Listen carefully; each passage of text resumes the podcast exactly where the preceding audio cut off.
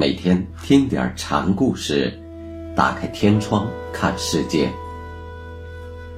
禅宗登陆一节，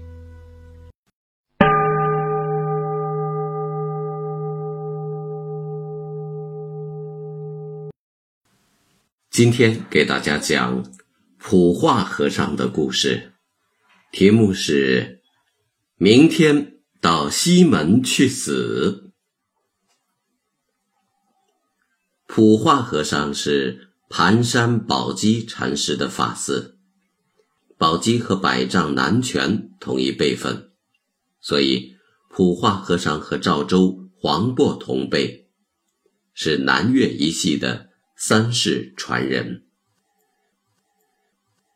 谁也不知道这位普化和尚的家世祖籍，只知道他是宝鸡的弟子，郑州的禅师。郑州就是今天的河北正定。从宝鸡那里得了真诀秘传之后，无寺无庙，浪迹市井荒冢之间，口出扬狂之言，经常把西藏震动的哗啦作响，口里不停地说：“明里来，明里大；暗里来，暗里大；四面八方来。”旋风大，虚空里来，连架着打，也不知道他要打个什么。当时灵济义玄禅师在郑州的灵济寺开法，便命人把这疯疯癫癫的神僧抓住之后，问他：“你这么打，那么打，什么也不来时，你打什么？”风和尚就说：“那正好，明日就到你们的大悲殿去吃斋。”来人回去把这话告诉了临济禅师。临济一听说来了也好，我总怀疑这疯汉子。风和尚也不管什么临济不临济，只管抖着他的锡杖四处游逛，任凡见了谁。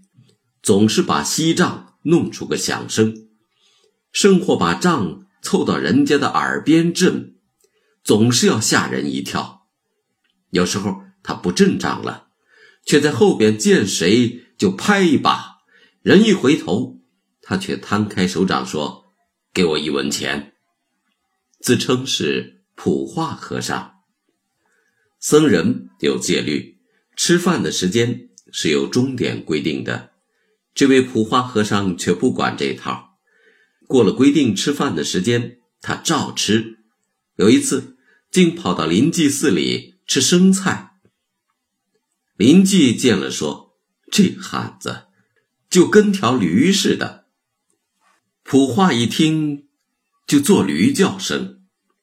临济一看，就对负责本寺杂物的僧人说：“把草料抹细点儿。”普化听了，张嘴就说了一首偈子：“少保人不识，金陵又再来。临济一只眼，到处为人开。”大意是说，四面八方走遍了，没有人认识我是谁。林济有只眼，认出我是谁了。这是对林济。说他是驴的夸赞。有位马步使见林济说普化是驴，便也出来对着普化大喝。普化也不示弱，边喝边做相扑的架势。马步使就差人过来给了风和尚五棒子，普化却说：“你用棒对付我。”和临济的鹤像倒是像了，但却不是。意思是说，马不使没有临济的知眼。有一次，他在市面上摇着铃子，大声的叫唱，想找个去处，找不到啊。正碰上药山的弟子。道无禅师道无上来就一把抓住他，问：“你想去什么地方？”普化一听，便反问：“你从什么地方来呢？”竟把道无问得无话可说。普化甩手走了。林寂有一次与河阳、木塔两位长老在僧堂里坐着。正在议论着普化的市井癫狂，普化就进来了。林寂上前就问：“你是凡是圣？”普化反问：“你说我是凡是圣？”林寂听罢，大喝了一声。普化和尚受过这一喝，便用手。指点着对面的三位和尚唱道：“河阳新父子，木塔老婆禅，临济小厮儿，去见一只眼。”老婆禅指苦口婆心却不得要领的教诲人。普话的意思是说，木塔话多。却没个门径，而何阳却又像是新媳妇，吞吞吐吐，欲言又怯。至于河阳木塔怎么个新父子老婆缠，登录当中并没有记录，大概是普化和尚早就和他们打过交道，有所了解，才这么说的。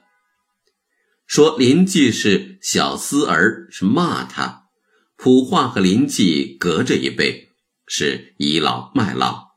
说林记是一只眼，自然是夸林记。前面林记问普化是凡是圣，普化虽然反问，但心中仍有凡圣的分别。那一刻如金刚玉宝剑，是在为他断除这些俗念。普化自然知道的，所以才说林寂有知言。林寂听罢偈子后，只说了声“这贼”。普化听罢说：“贼贼！”一边说着就走了。唐懿宗咸通初年，普化自知要圆寂了。就跑到市井当中，笑着对人说：“给我一件直多。”直多是纳衣之类的东西，人们有的给他件袄，有的给他件大布裳，他都不要。林寂听说了，便差人送了口棺材给他。林寂这厮饶舌，普化笑骂了一句，便接受了。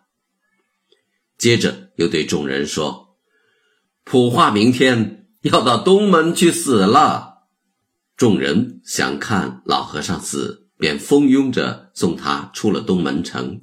不想普化却厉声说：“今天埋葬不合日子。”见众人扫兴，他又说：“明天到南门去死吧。”人们倒也不生气。第二天。便又随着他去南门，不想禅师又说：“明天到西门去死，大吉大利。”人们觉得他还是在耍花招，一时半时也没个准成，去的人就少了。第二天，和尚连这点捧场的人也不真心对待，又溜回来了。人们就觉得。这老东西根本就不想死。再说，一个人活得好好的，说死就死，哪儿会这么方便？就不再留心这件事，照旧干自己的营生。就在第四天，有人看见和尚自己一个人顶着林记送的那口棺材，独自去了西门。他摇了锡杖，哗啷啷响着。就钻进了棺材里，就那么死了。那人见状，便赶紧跑回城招呼大家，这回是真格的了。城里的人放下手中活计，撒腿就往城外跑。到了那个地方，看见那口棺材，上去揭开，不想却什么也没有。只听见空中传来了西铃声，而且越来越远了。众人样样的回了城。好久过去了，人们还在议论这怪和尚之死，骂他不够意思，还多方猜测：这死人不躺在棺材里，摇着铃铛，跑到哪儿去了呢？